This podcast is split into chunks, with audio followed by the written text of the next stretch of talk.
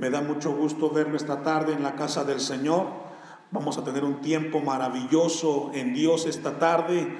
Esta porción de la palabra, el tema es confundir las tradiciones de hombres con la palabra de Dios. Una vez más, confundir las tradiciones de hombres con la palabra de Dios. Es un solo tema. Pablo, eh, perdón, Mateo, en el Evangelio de Mateo, estamos concluyendo el capítulo 14, pero no se corta el tema, continúa y si seguimos abordando el capítulo 15, eh, la base es la misma. Entonces vamos a ver esta tarde con la ayuda de Dios algo muy importante. Una de las eh, de los temas que Jesús declara en esta porción de la palabra está expresada en Éxodo capítulo 20, versículo 7. Y es un tema que vamos a revisar.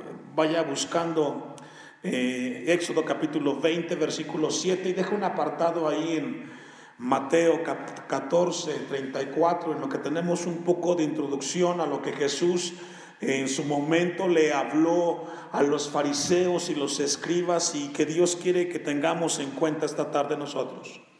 Una de las declaraciones que encontramos es lo que encontramos en Éxodo 20, versículo 7, un tema familiar para el cristiano. La gran mayoría tenemos conocimiento de Éxodo 27 que dice, no tomarás el nombre de Jehová tu Dios en vano, porque no dará por inocente a Jehová el que tomare su nombre, que dice hermanos. Cuando nosotros encontramos este versículo en la Biblia, nos damos cuenta de algo que es importante, pero que de manera desafortunada y triste vive la iglesia contemporánea. Alguien dijo lo siguiente, hay algo que caracteriza a la iglesia. Si alguien peca más contra Dios, no es el mundo, es la iglesia. Escucho eso.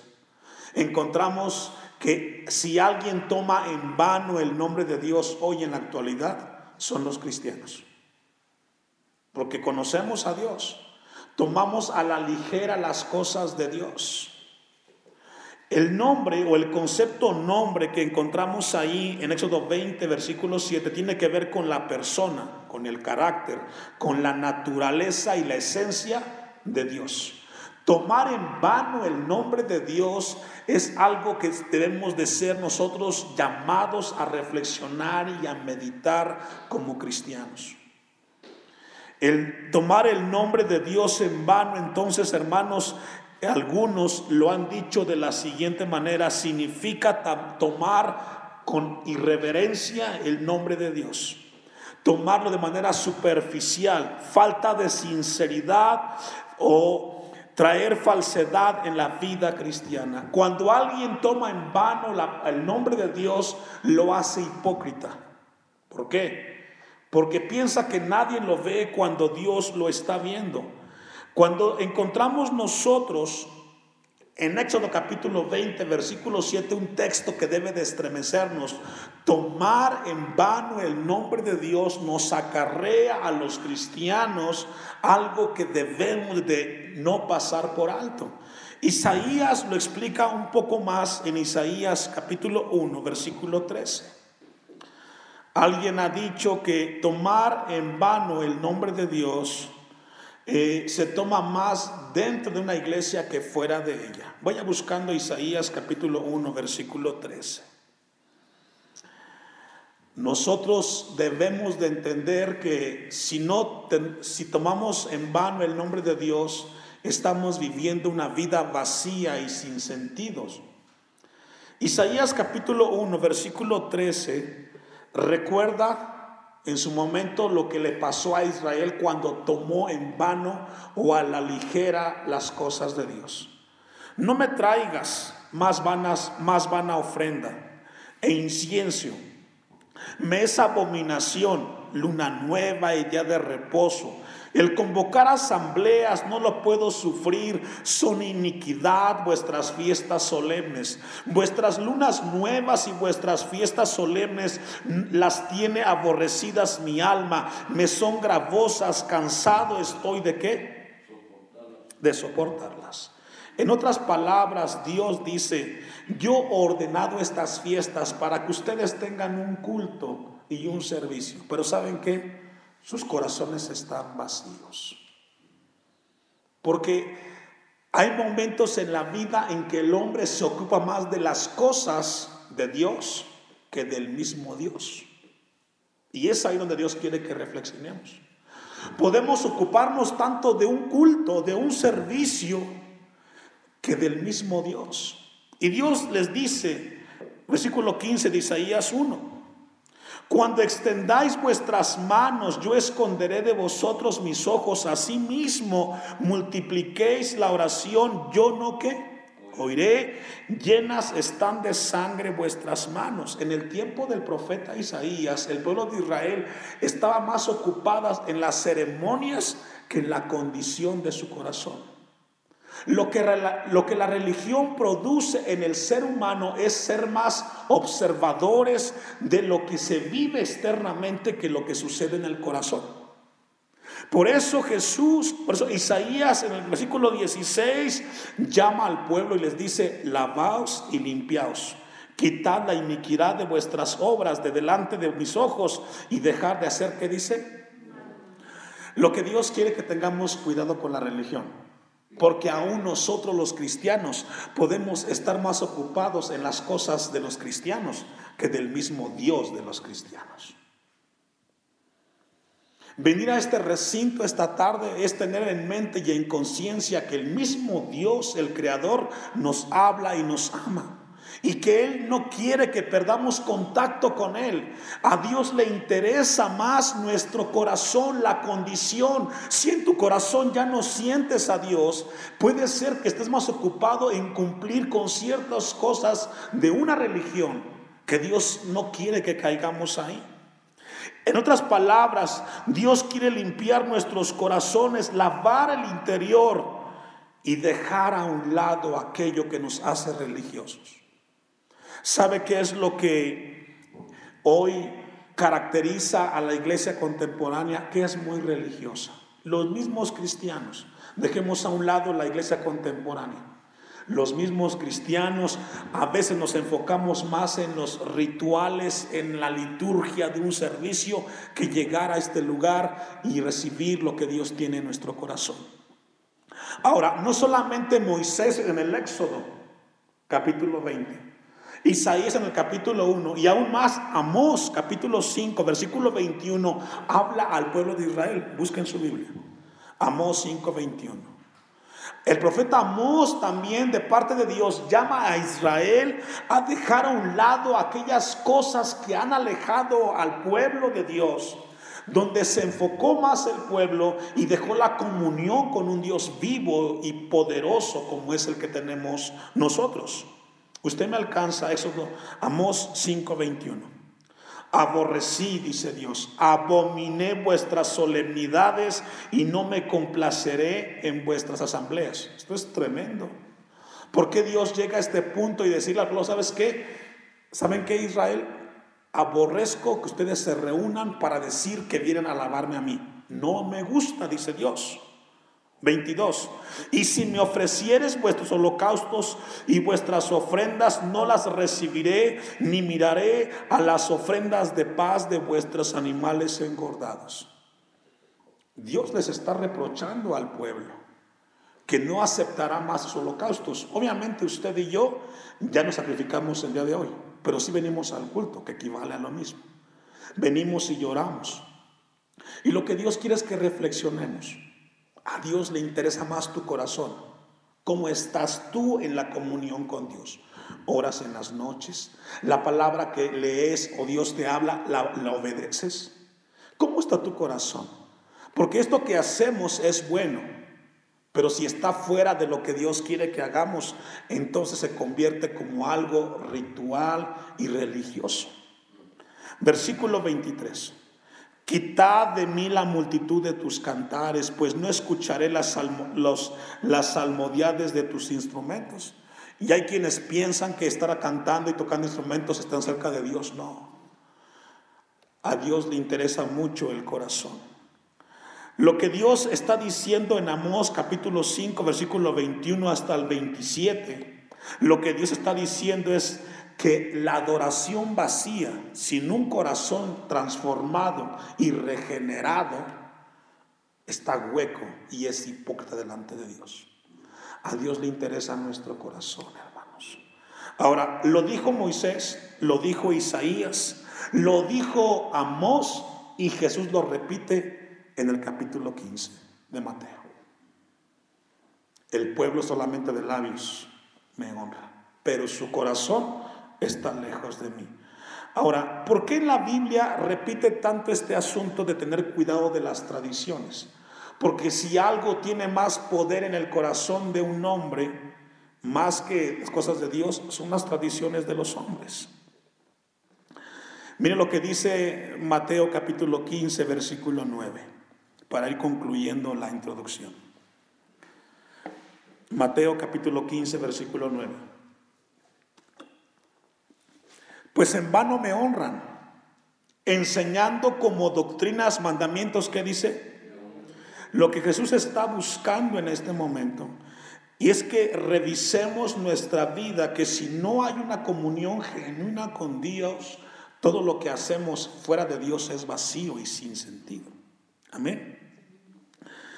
Vamos entonces ahora, para ir concluyendo y recapitular un poquito lo que hemos venido viendo, venido viendo en Mateo, encontramos en el capítulo 15 eh, el 14, perdón, nos encontramos con que Jesús, el tema es la muerte de Juan el Bautista, ¿cierto? Lo encontramos en la primera parte.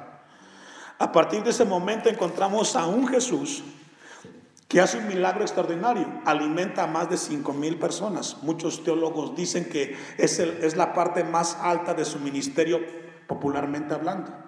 Jesús, la gente lo sigue con mucha inquietud y después de ese momento Jesús, la gente lo sigue al siguiente día de del milagro para luego llegar a un momento cuando Jesús calma la tempestad, cuando Pedro es llamado. Pero recordemos que el tema no es tanto la tormenta, sino es el reconocer que Jesús es Dios, ¿cierto? Para luego llegar nosotros al capítulo 14, versículo 34.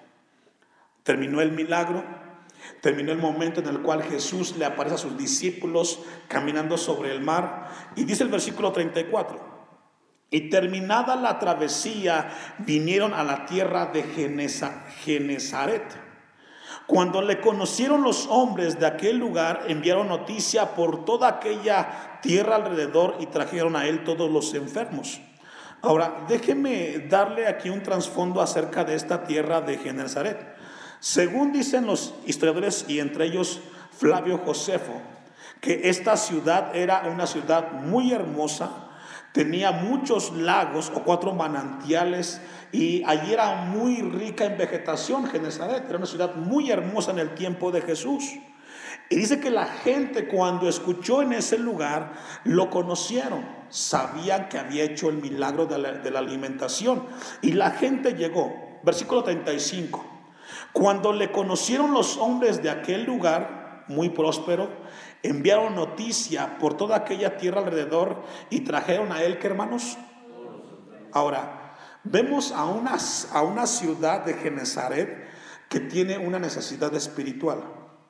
Si logra ver, trajeron ¿eh? los enfermos. Jesús alimentó primero físicamente y hoy vemos a una, a una ciudad la cual tiene necesidad espiritual, enfermedades, versículo 36. Y le rogaban que les dejase tocar solamente el borde de su manto. Eso habla de gente con gran necesidad y con mucha fe. Querían ser sanos. Y todos los que le tocaron, ¿qué pasó hermanos? Y esto nos muestra a un Jesús con compasión. La gente vino, si logra ver, no dice si eran cristianos o no cristianos, o si eran seguidores de no. Llegó toda la gente y cuando él llegó, la gente quería tocarle, había una gran necesidad, había una gran necesidad espiritual de ellos y Jesús los sanó a todos. Hasta ahí estamos en la introducción. Pero a partir del capítulo 15, versículo 1, que no se acorta el momento, vienen dos grupos de personas de Jerusalén a Jesús, fariseos y escribas. Estoy en, en Mateo 15, versículo 1.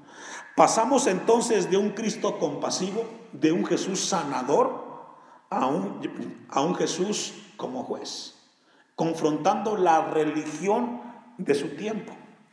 Versículo 1. Entonces acercaron a Jesús ciertos escribas y fariseos, ¿de dónde hermanos? De Jerusalén. Esto también lo menciona en Juan capítulo 6, aunque no lo vamos a ver. Encontramos entonces que llegaron dos grupos religiosos, pero algo importante, venían de dónde? De Jerusalén, que en ese momento que llegaba a representar Jerusalén en, en la religión judía, representaba el centro, ahí estaba el templo los holocaustos y sacrificios estaban en Jerusalén. Entonces encontramos a la ciudad donde estaba el centro del culto religioso judío, Jerusalén. Dos grupos, fariseos y escribas. Hablamos del el corazón de la religión judía, estaba en Jerusalén. Y ahí encontramos entonces, hermanos, a dos grupos los cuales vinieron a Jesús. Versículo 2 vienen y le hacen una pregunta a Jesús. ¿Por qué tus discípulos quebrantan la tradición de los ancianos? ¿Por qué no se lavan las manos cuando comen pan? Déjeme darle un contexto porque para usted y para mí lavarnos las manos pues tiene que ver con higiene, ¿cierto? Pero en el tiempo de Jesús y aún en el tiempo actual los judíos, lavarse las manos tenía que ver con un ritual que tenía que observarse antes de poder comer. Déjeme darle un trasfondo. Según la tradición judía, dice que tenemos que, o se tiene que transmitir de una generación a otra. Eso es muy importante. Según la tradición judía, dice que las tradiciones tienen que ser la comunicación de una generación a la otra. Es transmitir las costumbres. Ahora, dentro de las costumbres judías se dice que el Talmud, que es la ley que Dios le dio a Moisés para que se la diera al pueblo, tenía que ser llevada en tres etapas. Esto es la comunicación o la tradición de una generación a otra. Le explico. Cuando Dios le da a Moisés la ley en el monte Sinaí, le da las leyes, ¿cierto? Los diez mandamientos. Y Dios se las da a Moisés para que se las comunique al pueblo. Es una tradición. Número uno, tenía que ser entregado para que se aplicara correctamente. Cuando se entrega la ley tenía que observarse y que se aplicara legalmente. También tendría que tener muchos seguidores para aplicar esa ley. Y por último, tenía que observarse sí o sí esa ley. Eso se, eso se estableció para que las cosas no dejaran de hacerse de una generación a otra. Era la tradición que ellos tenían. Bueno, según la historia, hermanos, se tuvieron que hacer tres escuelas en Israel para, para, para, para poder obedecer el Talmud. Entre ellos estaba el Mishnah, el Gemara y todos tenían que era para observar las tradiciones de Israel. Ahora, ¿qué decía dentro de las tradiciones que encontramos en Israel? Encontramos que tenía que hacerse de manera religiosa la limpieza, lavarse las manos. Porque según la tradición judía, se dice que el que no se lavaba las manos antes de comer y tocaba a un gentil quedaba inmundo. También decía que si tú no te lavabas las manos, estabas infectándote tú por los demás. Entonces, llegamos al momento en el cual, en el versículo 3, le dicen a Jesús que por qué sus discípulos estaban quebrantando y no, eh, perdón, estaban quebrantando la tradición de los ancianos. Si hay algo hoy que está confundiendo a la iglesia es la tradición que existe en los movimientos. Hacemos esto porque así nos enseñaron. Hacemos esto porque así nos enseñaron nuestros ancestros. Pero ¿qué dice Dios en cuanto al tema? Versículo 3 de Mateo 15. Respondiendo él les dijo, ¿por qué también vosotros quebrantáis el mandamiento de Dios por vuestra tradición? Jesús los confronta. La palabra también significa admisión de culpa. Jesús les dice, ¿por qué ustedes quebrantáis el mandamiento de Dios? ¿Por qué, hermanos? ¿Por vuestra qué? Tradición. Estoy en Mateo 15.3. ¿Qué significa eso? Que podemos quebrantar muchas veces los mandamientos de Dios por nuestras tradiciones. ¿Sí logra verlo? Es decir, podemos tener tradiciones humanas por nuestros ancestros que pueden estar en contra de Dios. Pero que al hombre religioso le importa más lo que le enseñaron sus ancestros que lo que la misma Biblia dice. Y es ahí donde Jesús tocó la llaga. Y Jesús le dijo, no, no solamente es ver que hagas las cosas, sino que lo hagas con un corazón sincero y un corazón que alabe a Dios. Les dice el versículo 3, ¿por qué también vosotros quebrantáis el mandamiento de Dios por vuestra tradición? Y luego Jesús les refiere en el versículo que sigue, el Éxodo capítulo 20, versículo 12, que es lo que les está diciendo. Vaya buscando Éxodo capítulo 20, versículo 12. Porque Jesús toma una, una ilustración en Mateo 15, 5. En lo que usted busca Éxodo 20, 12. Yo les leo Mateo 15, 5. Pero vosotros decís, cualquiera que diga a su padre o a su madre, es mi ofrenda a Dios, todo aquello con que pudiera ayudarle.